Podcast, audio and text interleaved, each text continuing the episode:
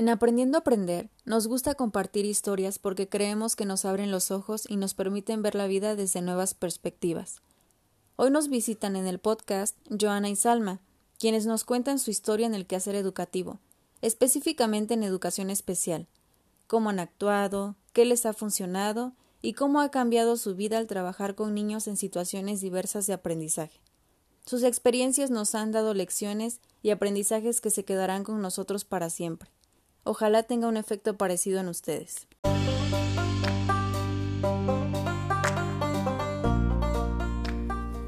Aprendiendo a aprender nace de la infinita necesidad de cuestionarnos todo lo que trata de educación, información de algunos temas, qué problemáticas surgen comúnmente y qué alternativas hay. Hemos tenido tantas dudas durante tanto tiempo que te las queremos compartir.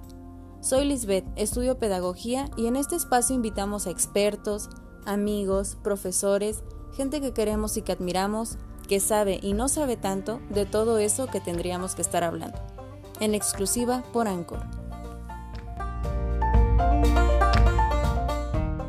Bienvenidas y bienvenidos a otro jueves de Aprendiendo a Aprender. Estoy feliz de estar con ustedes. Sabemos que las historias conectan y son un pilar esencial de Aprendiendo a Aprender, porque nos identificamos con ellas, porque aprendemos, porque nos hacen caer en cuenta de cosas que suceden en el quehacer educativo o quizá no han sucedido aún, pero nos despiertan a posibles situaciones en nuestra labor. Entonces, de vez en cuando, o mejor dicho, la mayoría de las veces, me gusta buscar y compartir experiencias de los demás, y hoy es uno de esos casos. Entonces, estoy muy emocionada de estar aquí. De hecho, las invitadas de hoy, Salma y Joana, yo las conocí en el mes de agosto en el Centro de Entrenamiento de Educación Especial, a mí se me dio la oportunidad de entrar a realizar mi servicio social ahí y pues pude coincidir con ellas en el programa de dificultades específicas de aprendizaje. existen cuatro programas con los que se trabaja en ese centro con los niños. Uno es el que les acabo de mencionar, pero también están lenguaje, motricidad y modificación de conducta. Cuando yo entré ahí estaba realmente muy contenta, pero a la vez nerviosa porque pues nunca había tenido ningún acercamiento con niños de educación especial. Y qué mejor que mi primera experiencia fuera desarrollando mi labor como pedagoga, ¿no? Recuerdo que ellas me contaban que encontraron algo en mí que hizo que el día de hoy me encuentre compartiendo mi servicio con ellas, lo cual me hizo sentir tan dichosa y estoy totalmente agradecida por eso, porque es por ellas, por mi director de carrera y por la maestra del centro que me permitió aprender y desarrollarme al estar ahí, que he aprendido tanto y sigo haciéndolo en este campo que es la educación especial. Y ellas me han contado tantas historias que al llegar ahí, pues yo me he sorprendido de lo que como psicólogas han aprendido y observado durante el tiempo que han ido trabajando y conociendo esta área. Las historias que trato de compartir con ustedes son de gente que vive algo relacionado con estos temas, que a veces desconocemos porque no pasamos por situaciones similares, porque a lo mejor no tenemos un hijo o un alumno con dificultades en su aprendizaje. Pero yo creo que cuando alguien te cuenta su historia puedes conectar muchísimo, también creo que hace que revaluemos alguna parte de nuestras vidas en cuanto conectas con esas experiencias. Siempre he pensado que el mundo es mucho más allá de lo que vemos, y por eso las experiencias son parte primordial de aprendiendo a aprender, porque nos hace cuestionarnos muchísimo. Bueno, sin más, le doy la bienvenida a Joana, que es una de nuestras invitadas hoy. Ella es psicóloga, es muy joven, tiene 23 años. Joana, bienvenida, qué padre tenerte aquí. Gracias por estar dispuesta a contar tus experiencias y elegir este espacio de aprendiendo a aprender para hacerlo. Buenas tardes, muchas gracias Liz por la invitación. Créeme, estoy muy contenta de estar aquí el día de hoy. Gracias a ti por estar aquí. Oye, cuéntanos acerca de este tema que es tan extenso que pues creo que la mayoría de las personas desconoce por no estar familiarizado con una persona que pase por alguna situación de este tipo. Eh, háblanos un poco de ti durante tu labor en esta área, nos encantaría escucharlo. Bien, el tema de dificultades específicas del aprendizaje es muy extenso y a la vez también es un poco complejo si no tenemos bien eh, establecido lo que es. Eh, las dificultades de aprendizaje son un término genérico que se refiere a un grupo heterogéneo de trastornos estos eh, son manifestados por dificultades significativas en la adquisición y el uso de la capacidad que tenemos para entender, para hablar, leer, escribir, razonar o también para las matemáticas. Estos trastornos son intrínsecos al, individuo y también pueden continuar a lo largo de todo nuestro proceso vital. Eh, la gran mayoría de los niños hacen lo que lo que se espera que hagan en el tiempo o edad correspondiente. Sin embargo, hay algunos niños que tienen algunas dificultades o necesidades especiales que hacen que su aprendizaje obviamente se dificulte más que, que otros niños. Estos niños tienen dificultades de concentración, que por lo general se les dificulta hacer una tarea o una labor sencilla que para todo el mundo o para el resto de individuos es algo muy normal, es algo muy sencillo y obviamente a pesar del trabajo constante que tienen eh, la mayoría de los papás y también los maestros, pues el aprendizaje en realidad se vuelve bastante lento.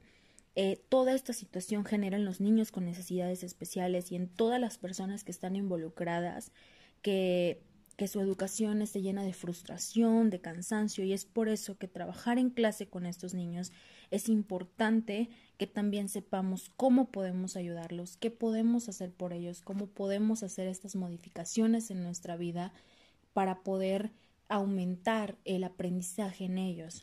Claro, concuerdo contigo. Para la mayoría de los padres puede llegar a ser frustrante al no saber cómo tratar a su hijo con alguna dificultad y es por ello que al llevarlos a estos centros de educación especial, incluso hasta ellos descansan porque la situación en casa puede ser complicada y a veces desgastante, porque obviamente requieren de mayor atención que un niño regular.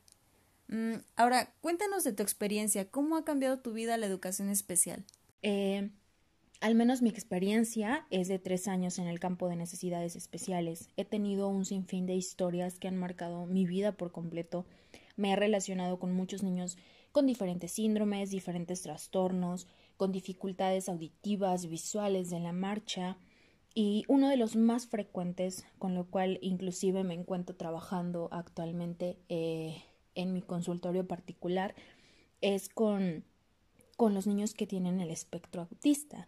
Eh, esta es una discapacidad del desarrollo que es provocada por diferencias en el cerebro, pero es importante recalcar que no es una discapacidad del aprendizaje, pero sí afecta el aprendizaje y a veces de manera similar a las discapacidades del aprendizaje. Por eso los niños que tienen autismo eh, con frecuencia califican precisamente para los servicios de educación especial. Eh, en este caso también el síndrome de Down. En el caso precisamente de estos niños, pues eh, hay características muy marcadas, al menos por ejemplo las alteraciones de la visión y de la audición que parecen en un alto porcentaje, que el mayor porcentaje lo tienen estos niños. Eh, por ello, se obliga eh, que se remita a un especialista, a un médico, para que se pueda detectar en sus primeros indicios. Eh, también hay distracciones que son inusuales, dificultad para atender instrucciones, incluso se le habla a la cara o un acercamiento muy excesivo a la hoja cuando esté mirando dibujos o letras, por ejemplo, es evidente que hay un mal funcionamiento de los órganos de los sentidos que repercute negativamente en los procesos de entrada de la información y en su posterior procesamiento cerebral.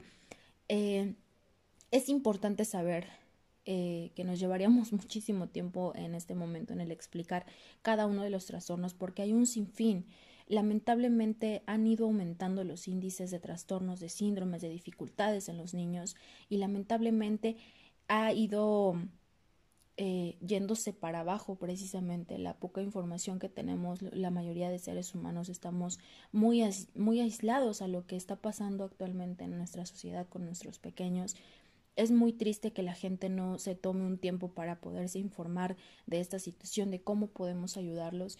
Ponemos etiquetas, empezamos a hablar sin tener una base científica, sin poder saber realmente de lo que estamos hablando. Y esto no habla más que de la ignorancia que tenemos como sociedad, lamentablemente.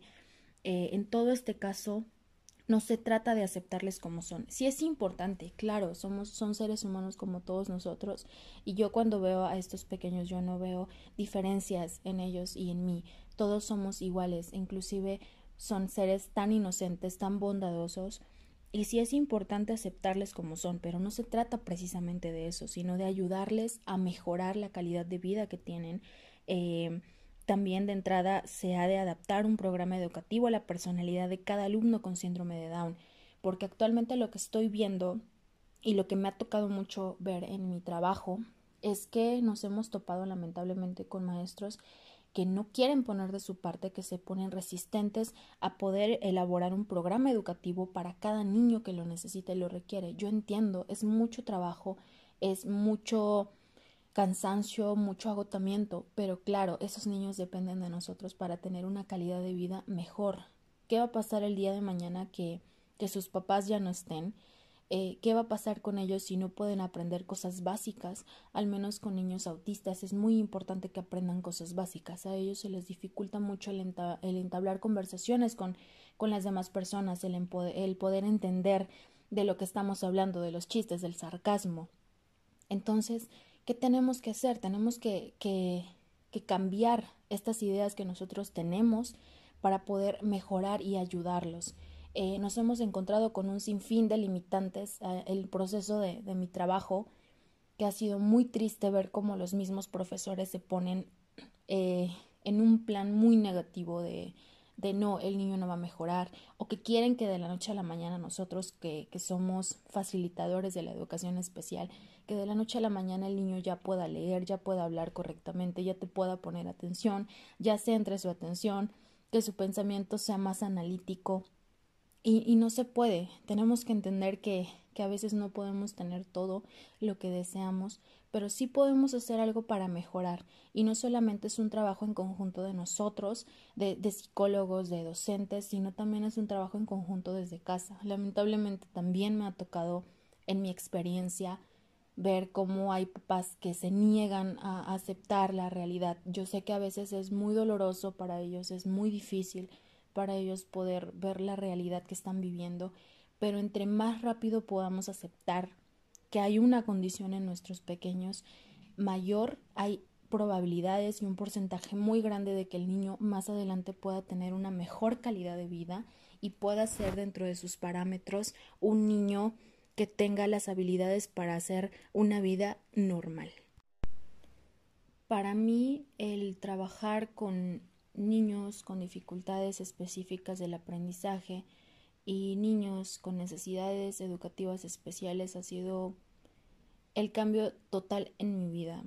Eh, no tengo una edad tan grande, pero eso no ha tenido nada que ver con toda la experiencia tan enriquecedora que he tenido a lo largo de estos tres años, ya este año cuatro años que que tengo contacto con la educación especial y ha cambiado completamente mi visión de la vida, mi forma de pensar, de cómo, de cómo ver realmente lo que está sucediendo.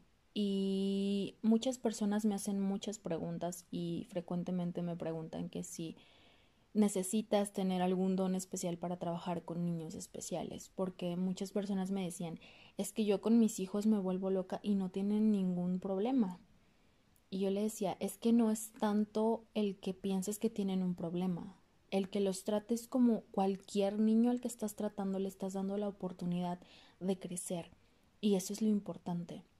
No ver el que tiene un trastorno, el que tiene un síndrome, el que tiene una dificultad. Ver, ver que es un niño, un niño que está aprendiendo de forma diferente, de forma distinta, pero que puedes lograr que aprenda. Yo he tenido muchas historias muy satisfactorias en mi vida de niños que simplemente les daban negativas de decir es que no va a aprender, es que no no va a poder adquirir aprendizaje. ¿Cómo de que no? Se puede, pero tienes que buscar precisamente herramientas. A veces esas herramientas no vienen en libros. A veces esas herramientas no te las dice un especialista, no te las dice un máster, no te las dice alguien que ya sepa cómo hacerlo a veces tú te las inventas y funcionan. Un juego simple.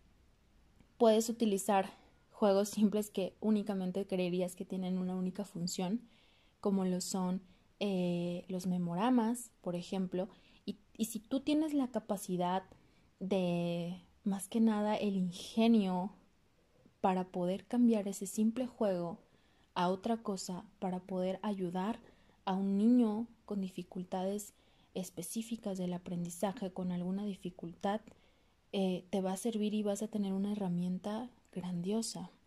Y puede ser algo tan simple. Más que nada necesitamos la imaginación, necesitamos esta parte de, de creer que todo es posible y que se puede lograr y claro que lo vas a lograr. Y cuando tienes la ayuda de papás y de los maestros, créanme que el proceso es más rápido, aunque parezca lento, es más rápido y puede haber eh, mayores cambios en los pequeños. Entonces, esto es un trabajo en conjunto. Yo lo hablo por mí y a todos los que están escuchando. Esto es un trabajo en conjunto, no solamente es de una parte. Si todos trabajamos en conjunto, podemos lograr que ese niño pueda tener una mejor vida, que pueda resurgir, que pueda tener mayores expectativas a lo largo de su vida. Entonces, esto es un proceso que todos debemos de llevar, que todos debemos entender y que tenemos que, por favor, informarnos, leer. Nada nos cuesta leer y ponernos a informar sobre temas que son muy actuales, que no están ajenos a nuestra vida y que tampoco están ajenos a que nos puedan suceder. Sí, cuando mencionas el síndrome de Down me viene el recuerdo que creo que fue una de mis primeras experiencias en el Centro de Entrenamiento de Educación Especial, que pues obviamente ha marcado mi vida. Eh, recuerdo una ocasión en la que estaba solita atendiendo a tres niños, uno de ellos era Ervin, él es un niño con síndrome de Down, yo no tenía muchos días de estar trabajando con él y pues creo que él no estaba en esos días en los que en los que estaba de buenas y de repente pues me descuido un momento para ver a, a los otros niños. Cuando regresé cabe recalcar que pues el centro estaba pasando por unas modificaciones en su estructura y pues estábamos trabajando en afuera del salón. Entonces pues entré al salón a ver a los demás niños y cuando salí Erwin estaba afuera y, y ya había hecho su berrinche, ya había tirado los libros, él estaba en el suelo, estaba al parecer llorando, pero no le salían lágrimas, entonces era pues meramente un berrinche, pero obviamente sí fue algo que a mí me marcó porque no había tenido esa experiencia con, con las actitudes o con, con la conducta de un niño con síndrome de Down, ¿no? Entonces, obviamente eh, esas situaciones sí te generan pues experiencia, un aprendizaje en qué, qué voy a hacer, qué hago en ese momento, qué voy a hacer para la otra que me vuelva a pasar. Entonces, sí es algo muy importante aprender acerca de estas dificultades que presentan algunos niños que muchas personas desconocen. Yo creo que quizá lo presioné para que realizara la actividad que en ese momento estábamos ejecutando y pues obviamente fue fue algo de mi parte que, que no debí de haberlo hecho, que quizá desconocía o que, que no que no estaba informada, más que nada. A lo mejor todavía él no se adaptaba a trabajar conmigo, mm, se resistía un poquito a, al cambio, pues obviamente que llegaba una persona nueva a trabajar con él. Porque los niños con síndrome de Down pues suelen mostrarse colaboradores, suelen ser cariñosos y sociables, pero pues en esa ocasión tal vez se sintió presionado por mí y pues por eso tuvo esa, esa reacción, pero pues hoy en día puedo decir que he estado trabajando con él, eh, ya no ha habido ningún problema y pues puedo decir que, que nos llevamos bien. Nuestra siguiente invitada es Salma, ella tiene 22 años y actualmente también me acompaña en mi servicio social. Aunque ella ya lo terminó, sigue yendo algunos días pues a apoyarnos con los niños. Bienvenida amiga, me da mucho gusto que estés aquí con nosotros. Cuéntanos un poquito de ti, actualmente en qué estás trabajando y cómo ha sido tu experiencia con los niños eh, en educación especial. ¿Qué tal? Soy Salma Huerta y muchas gracias Liz por invitarme. Yo soy egresada de psicología. Actualmente estoy trabajando en mi tesis, eh, especializándome en el tema de los niños. Tengo cierta experiencia con niños desde mis prácticas profesionales y prácticas clínicas. Las prácticas profesionales las llevé a cabo en CRIO, que todos conocemos aquí en Orizaba, en donde trabajé en el área de modificación de conducta, donde era común que se recibieran a niños que tenían dificultades en cuanto a su conducta, claro está, desde los 4 hasta aproximadamente los 15 años. Eh, llegábamos a atender a niños que tenían autismo, eh, déficit de atención con o sin hiperactividad, síndrome de Down o meros problemas conductuales derivados de, su entorno familiar, mm, problemas emocionales que desencadenaban ciertos problemas de aprendizaje. Ah, en el área de modificación de conducta, pues se llevaban a cabo diferentes estrategias para ayudarlos a saberse comportar, básicamente, desde cómo sentarse, respetar turnos y esta parte.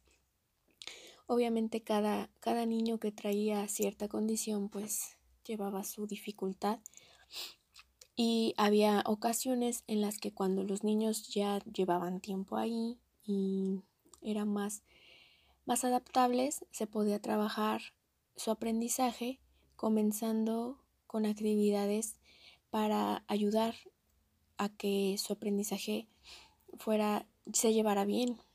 Entonces nos encargábamos de estimular la concentración, eh, el pensamiento, la atención, porque muchos niños, principalmente los que llevaban déficit de atención con hiperactividad, pues la concentración y la atención no la tenían muy bien sostenida. Es que nos encargábamos por medio de juegos y diferentes actividades fomentar esto, estimular esta parte en los niños.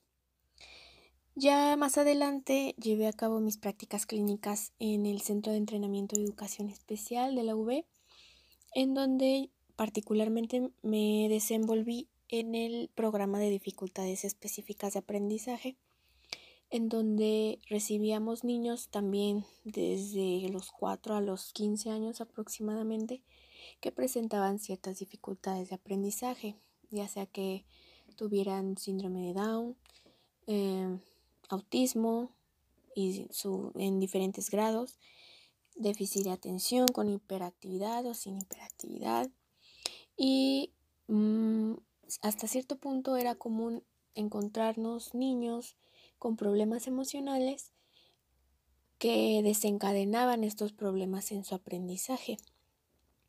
Y pues nos enfocábamos más en tres ámbitos, que era la lectoescritura, la aritmética y los, la caligrafía, que en sí es la preescritura, y ciertos aspectos que se tomaban en cuenta para llevar a cabo esta, esta tarea. Así es, y pues como dice Salma, prácticamente lo que nosotros trabajamos con los niños en este programa de dificultades específicas del aprendizaje es que apoyarlos para que ellos traten de ir a la par o si no se puede a la par que no vayan muy atrasados con los contenidos que ellos llevan en, en la escuela regular, que en este caso son de aritmética y lectoescritura.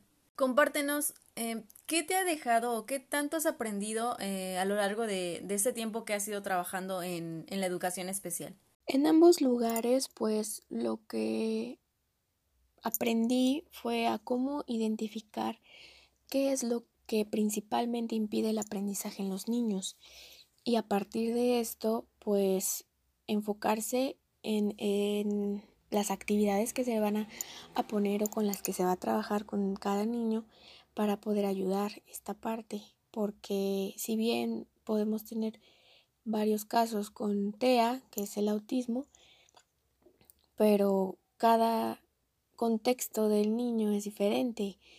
Entonces hay que adecuarnos también a los papás para que nos apoyen en esta parte porque lo que se hace en el tiempo que van, a, por ejemplo, en el CEP, en el CEUP, perdón, pues es mínimo, son dos horas a la semana, entonces el resto del tiempo es para que papás en casa pues nos ayuden. Entonces ya identificando esto es como se tomaban las medidas necesarias para hacer que el niño aprenda los conocimientos, resaltando siempre que se va al ritmo del niño para que los conocimientos se adquieran bien desde un principio y no haya rezagos. Es por esto que la atención es individual, porque lo que me funciona con un niño a lo mejor no me va a funcionar con otro. Y así es que uno tiene que estar identificando esta, esta parte en cada uno de los niños. En crío, pues como al ser modificación de conducta no me enfoqué tanto en, en el aprendizaje, pero aún así mm, la práctica hace que, que sepas cómo identificar rasgos particulares en cada condición. También se recibían niños con discapacidad intelectual, que sabemos que antes era el, llamado retraso mental. Entonces con estos niños, pues para que me pudiera aprender en, un, en otra área, por ejemplo en lenguaje, pues era necesario modificar su conducta para enseñarle cómo sentarse, mantener, eh, mantenerse en su lugar, respetar turnos, controlarse a sí mismo.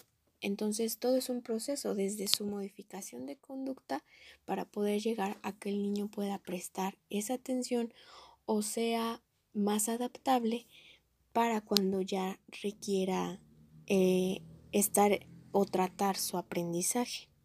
Híjole, pues la verdad es que puedo asegurar que sus experiencias o nuestras experiencias a más de uno de los que nos están escuchando ha generado algún aprendizaje o ha logrado conectarse con nosotros como lo mencionaba en un principio. Eh, pues nada, yo agradecida con que estén aquí, creo que nos han dejado algo muy valioso que son estas experiencias, enseñanzas de que es difícil pero no imposible generar aprendizajes en niños con dificultades específicas. Es posible salir adelante, es posible ayudarlos y por supuesto tratarlos como cualquier otro niño, para que ellos se sientan capaces de hacer lo que los demás niños hacen, aunque les cueste más trabajo, más tiempo, ser positivos ante todo, tener la intención, buscar herramientas, porque claro que se puede. Mm, yo puedo decir que este tiempo que llevo empapándome de la educación especial me ha gustado bastante, he aprendido mucho y creo que no pude haber elegido mejor opción para servicio social, sin duda. Y bueno, ya para finalizar, ¿qué sugerencias podríamos dar al público que nos escucha? Bueno, hay un sinfín de, de sugerencias, de recomendaciones que, yo podría darles, pero eso tendría que ser para cada niño. Eh, la verdad es que con cada niño con el, el, que yo he trabajado y con el que me ha tocado estar meses, semanas, eh, años inclusive, ha sido de forma distinta. Cada niño siempre va a tener su forma distinta de trabajar dependiendo a su personalidad. Sería eh, un poco erróneo el poderte dar, miren, con esto, estas, estos cinco pasos vas a lograr que tu niño salga adelante, vas a lograr que el niño aprenda todas las letras en un mes.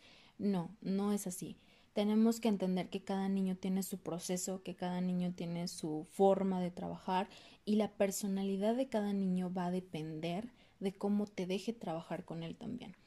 Lo primero que es importante destacar es que tenemos que ser pacientes. Si no tenemos paciencia, definitivamente vamos a lograr que el niño se frustre, se canse, se agote, ni siquiera nos quiera ver, nos va a tener una aberración tremenda entonces tenemos que tener mucha paciencia, tenemos que aprender a trabajar al ritmo del niño. Lamentablemente en las escuelas normales lo que sucede es que todos van a la par. Y yo entiendo que los profesores no se pueden detener por un alumno para retrasar a los demás en un aprendizaje porque tienen, tienen metas que cumplir. Entonces, de esta parte en la cual nosotros trabajamos al, al proceso, al, al, paso del niño, es importante que tengamos en cuenta que cada uno tiene diferentes eh, pautas que cada uno, eh, si tienes dos niños con autismo, probablemente a un niño le va a funcionar tu técnica, a otro niño no le va a funcionar, aunque sean del mismo eh, síndrome, del mismo trastorno, de la misma dificultad. Créanme que a veces no funciona y entonces tenemos que modificar, no, no, no darnos golpes en la pared de decir, ay Dios, es que no, no está funcionando y es lo mismo que le funcionó al otro. No, entonces vamos a cambiar, vamos a ver qué le funciona, con qué trabaja mejor eh, es importante que trabajemos con los niños que tienen necesidades por medio de una clase inclusiva con otros niños de su misma edad y sin problemas de aprendizaje, porque les estamos dando esta oportunidad de que sean normales, de, de darles cuenta de que sí, tiene una dificultad que va a prolongarse por el resto de su vida probablemente, pero es un ser humano y hay que tratarlo como tal. También es necesario que identifiquemos las necesidades y las habilidades de cada niño con el fin de implementar un plan de enseñanza que sea apropiado a su edad, a su tipo de aprendizaje y a su ritmo también.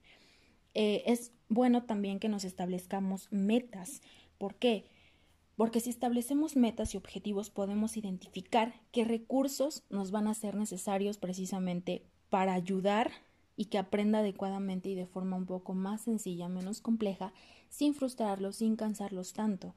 También eh, debemos contar con un buen equipo, papás, maestros y también los que estamos detrás de. Eh, ¿Para qué? Es importante, y esto sí lo recalco mucho, hay que prepararnos. Eh, yo soy psicóloga, pero ya tengo un diplomado en, dificultades del aprendizaje y también en psicoterapia en niños y próximamente estoy por entrar a la maestría precisamente eh, en psicoterapia con pequeños.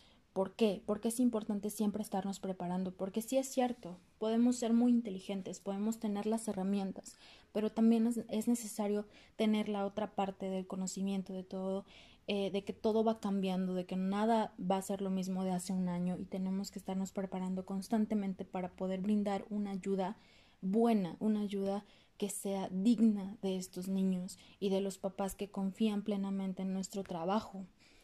Eh, los padres y los maestros deben de estar en, en, constante comunicación. Me ha tocado mucho que hay muchas peleas entre los padres y los maestros porque los maestros exigen algo que el papá no sabe cómo darle al pequeño y que no sabe dónde más buscar ayuda, que no sabe cómo intervenir con el niño. Entonces, se necesita que, que todos aprendamos a comunicarnos, que aprendamos a escuchar, que aprendamos a oír realmente qué es lo que lo que necesita nuestro niño y trabajar en conjunto y establecer una buena comunicación para que podamos generar ideas de aprendizaje adaptadas a un niño especial. También durante las clases los niños con necesidades especiales deben de tener los mismos espacios para expresarse como los demás niños se deben de realizar actividades de integración, preferiblemente en pequeños grupos, para que puedan expresarse, para que puedan socializar un poco más. Si hay niños con autismo que no quieren hacerlo, también es completamente válido, pero podemos recurrir a otras herramientas que les pueden ser de suma ayuda, como el hablarles despacio, y comprobar que esté atento a lo que nosotros nos, eh, les estamos comunicando, mirándolos directamente a los ojos, buscar de alguna forma mantener su foco en nosotros, mantener su atención en nosotros. También es preciso darle un poco de tiempo para que pueda captar el, mensaje y nos pueda responder. No exijamos que nos respondan en el momento, porque tenemos que tener claro que todo tiene su tiempo, que todo tiene su proceso, que todo lleva, eh, que todo tiene un límite también. Eh, cuando nos hable es conveniente parafrasear o resumir lo que nos diga para indicar que hemos comprendido y que estamos atentos. Es necesario que seamos muy claros en lo que, en lo que queremos decir, sin usar tonos sarcásticos, irónicos, con chistes, simplemente dar el mensaje claro y conciso de lo que necesitamos y lo que queremos que hagan para que ellos puedan captarlo y que ellos puedan eh, procesar realmente esa información cuando sea capaz de leer una estrategia útil para evitar olvidos, eh, tenemos que, proporcionarle por escrito los pasos a seguir un determinado proceso. Si el niño ya puede leer y sabe leer, bueno, pues entonces recurrir. Si no nos mira, bueno, vamos a escribirlo o vamos a utilizarlo y vamos a buscar una herramienta en la cual él pueda entender lo que queremos decirle. Eh, un tip y último tip que doy eh, es que papás si ustedes tienen la oportunidad en estos momentos de estar en casa con sus pequeños y tienen a la mano internet y tienen a la mano un teléfono inteligente, descarguen pictogramas. Em, hay una aplicación que se llama Pictotea, a mí me ha sido de mucha ayuda, en la cual yo, estos pictogramas son las imágenes con sonido. Claro, te aparece, por ejemplo, una manzana y entonces tú reproduces el audio y te va a decir manzana. Esto ayuda mucho para los niños con espectro autista, ya que les ayuda mucho a saber qué es lo que están diciendo, qué es lo que están viendo, el objeto, que puedan verlo. Ellos son muy visuales. Entonces, esta es una herramienta muy buena, se las recomiendo, descárguenla, créanme que sus niños, si no hablan, van a comenzar a hablar, van a poder no solo comunicarse con señas, sino que van a poderles decir palabras, aunque no sean unas frases completas o oraciones completas, cada pasito que demos, siempre es muy importante aplaudirlos a los niños, aplaudirles el pequeño o gran logro que tengan, porque eso siempre va a ser muy importante para su motivación y también para la de nosotros. Entonces, bueno, pues eh, serían como que mis recomendaciones de forma muy extensa. Eh, tengo muchísimas más, tengo muchísimas cosas de las cuales hablar, pero creo que esto es de los pasos más importantes o de las cosas que son importantes que sepamos, que podamos ver, que podamos darnos cuenta. Y pues nada, eh, esa es la forma en la que a mí me ha servido muchísimo trabajar con estos pequeños, eh, siempre buscando herramientas nuevas, siempre ingeniándomelas y siendo muy soñadora, muy eh, no solo quedándome con algo, sino que buscando, si no se puede de esta forma, bueno, pues siempre habrá otra. En general, lo que a mí pues me ha funcionado es esto que ya te mencionaba, el identificar los aspectos particulares de cada niño, qué le favorece, qué no le favorece y a partir de esto adecuar las estrategias necesarias para que el niño pueda alcanzar el conocimiento. Obviamente sabemos que va a ser diferente el enseñarle a un niño con discapacidad intelectual, a un niño con TEA, a un niño con TDAH o inclusive TDA nada más. Y va a ser completamente diferente también a enseñarle a un niño con eh, problemas familiares, problemas que le desencadenan problemas emocionales. Entonces es identificar la condición particular de cada niño y con base a eso adecuar las estrategias, más si es una atención individual, porque entiendo que en un aula puede ser más difícil porque se tienen diferentes condiciones en los niños y son muchísimos, entonces esto puede dificultar un poco el tener una atención particular. Pero en mi caso así me ha funcionado y principalmente tener creatividad porque la creatividad juega un papel muy importante al momento de saber qué actividades trabajar con el niño, qué estimular primero y cómo hacerlo mediante juegos, mediante actividades, manualidades, ciertas cosas que hagan que el niño adquiera bien el conocimiento, sea un aprendizaje significativo y que no haya necesidad de estarse regresando de estar y estar atrasado como muchas veces puede pasar en los niños en las escuelas. Entonces, yo que he trabajado con los niños de una forma particular, esto es lo que me funciona. Identificar qué me va a servir para lograr el objetivo, que es que el niño adquiera el conocimiento e ir a su ritmo. Porque si no se va al ritmo, ocurre lo mismo, que nos tenemos que estar regresando y pues perdemos tiempo. En comparación a que si adquiero primeramente lo, lo que debe saber para empezar, bien adquirido, ya lo tiene bien eh, asimilado, entonces ya podemos pasar al, al tema siguiente o a lo que se vaya a tener que aprender posteriormente a eso y es un proceso que nos favorece más, al menos en, en cómo yo lo he trabajado hasta, hasta el momento.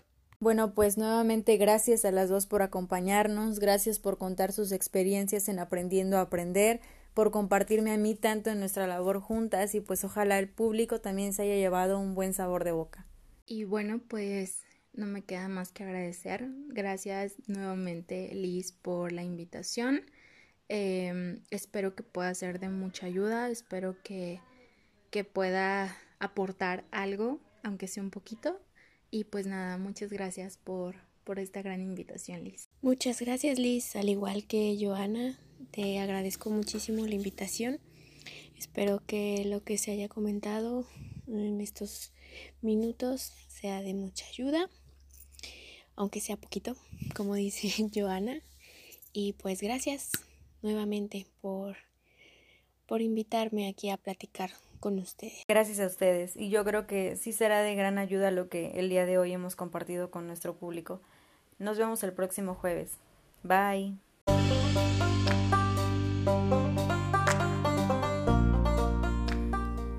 Gracias por escucharnos otro jueves y te recuerdo que Aprendiendo a Aprender está disponible en Anchor para cuando desees escucharnos. Hasta la próxima.